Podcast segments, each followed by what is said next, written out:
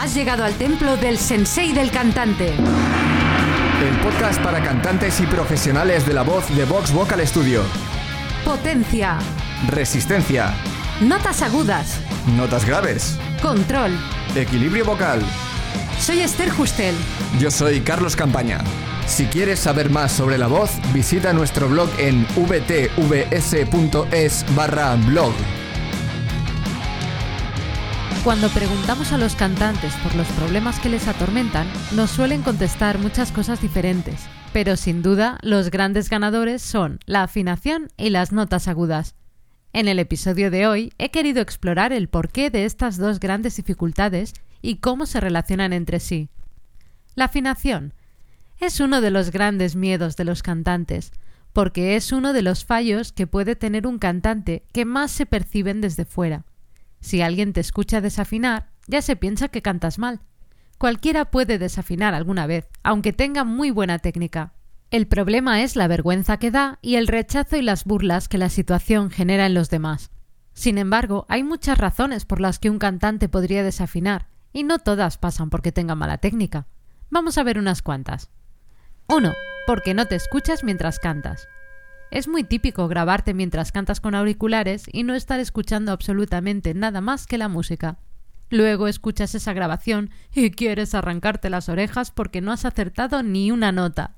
Esto también puede pasarte en un concierto que no esté bien sonorizado. No significa que tengas mala técnica, solo que no te estás escuchando y por eso te cuesta afinar. Si lees la transcripción de este episodio en nuestro blog, encontrarás un enlace a un artículo que te da unos consejos sobre esto. 2. ¿Por qué tienes un mal día? Somos seres humanos, orgánicos y no mecánicos. No somos perfectos y nos podemos estropear.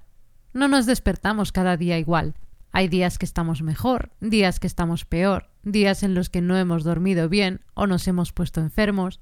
Nos pueden pasar mil cosas que afectan a nuestra voz. Esas mil cosas nos pueden llevar a desafinar en un momento dado. Algunas veces tendremos control sobre esas cosas que afectan a nuestra voz y otras veces no. Lo que está claro es que hemos de aprender a cuidar nuestra voz para que eso nos pase cada vez con menos frecuencia. Hay algunas cosas que puedes evitar y costumbres que debes adquirir. Como antes, tienes un enlace en nuestro blog que te ayuda con esto. 3. Porque te falta seguridad en lo que estás cantando. Puede que estés improvisando o que estés inventando una melodía de voz nueva. El caso es que son combinaciones de notas que no habías hecho antes y que ni siquiera tienes claras en tu cabeza. Si todavía no has tenido tiempo de aprenderte esa canción que estás cantando o la escala que estás practicando, es normal que falles algunas notas. Te falta la seguridad que te da la práctica. Simplemente dedícale más tiempo y ya verás cómo cada vez te sale mejor. También puede ser que la canción sea demasiado rápida y no tengas claras las notas por las que se mueve o no te dé tiempo de cantarlas todas. En este caso, escucha la canción un poco más lenta para quedarte bien con cada nota que tienes que cantar.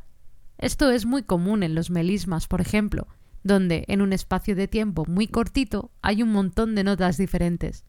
Si ralentizas la velocidad y buscas cada nota y luego practicas por partes y muy despacio, ya verás cómo poco a poco lo vas controlando. También te he dejado un enlace en la transcripción que puedes encontrar en nuestro blog. 4 porque estás empezando y aún no sabes cómo moverte entre las notas.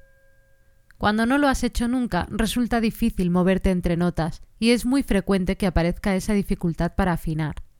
Porque aunque estés escuchando una nota y la distingas, puede pasarte que no sepas exactamente cómo la tienes que cantar.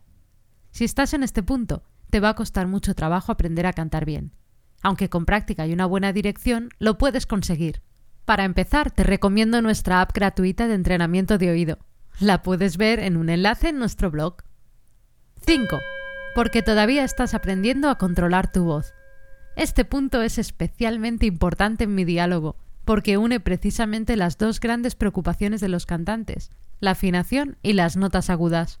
Es posible que sepas exactamente cuándo desafinas, y cuando te pasa lo notas al momento. No puedes hacer nada al respecto, porque lo que sucede es que te falla la voz en un momento dado.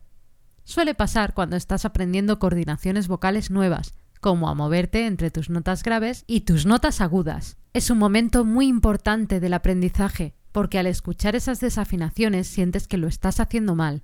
Justo por lo que te decía al principio, las desafinaciones son muy vistosas. Pero lo que está pasando es que estás aprendiendo a manejar algo que no sabías cómo manejar, y eso al principio produce fallos. No lo vas a hacer perfecto desde el primer momento. Lo peor que puedes hacer en ese caso es volver a los hábitos antiguos para evitar esas desafinaciones, porque si lo haces, todo lo que hubieras avanzado lo perderías. Tienes que seguir practicando hasta que cada vez te salga mejor. Y sobre todo, no exigirte saber hacer a la primera algo nuevo. Date tiempo. ¿Cómo se relaciona esto con las notas agudas? Para aprender a cantar notas agudas tienes que hacer un cambio de chip importante. No puedes cantarlas igual que tus notas graves o añadiendo más esfuerzo a las mismas. Tienes que hacer el cambio de coordinación del que te hablaba. Y ese cambio va a tardar en adquirir solidez y consistencia. No va a sonar perfecto el primer día. Las notas agudas son una dificultad para los cantantes porque en muchos casos no nos permitimos esperar el tiempo que exige ese cambio de chip, y lo que hacemos es volver a viejos hábitos como forzar la voz o tensarla. Porque llegar a las notas agudas no es difícil. Lo difícil es conseguir que suenen conectadas con las notas graves, que no se escuche un salto o un cambio brusco.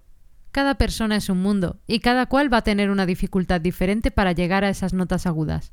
Cada cual intenta sortear esas dificultades como mejor sabe. Lo que está claro es que evitar el cambio de registro siempre va a provocar un riesgo de desafinar. Si intentas mantenerte en tu voz de pecho, te vas a quedar por debajo de la nota y por consiguiente la vas a desafinar, y además vas a forzar tu voz. Si intentas hacer lo contrario y cantar todo con tu voz de cabeza, vas a tener dificultades para que te llegue el aire, para acabar cada frase, y además te va a faltar potencia. Si intentas aumentar el volumen en esas condiciones, vas a forzar tu voz.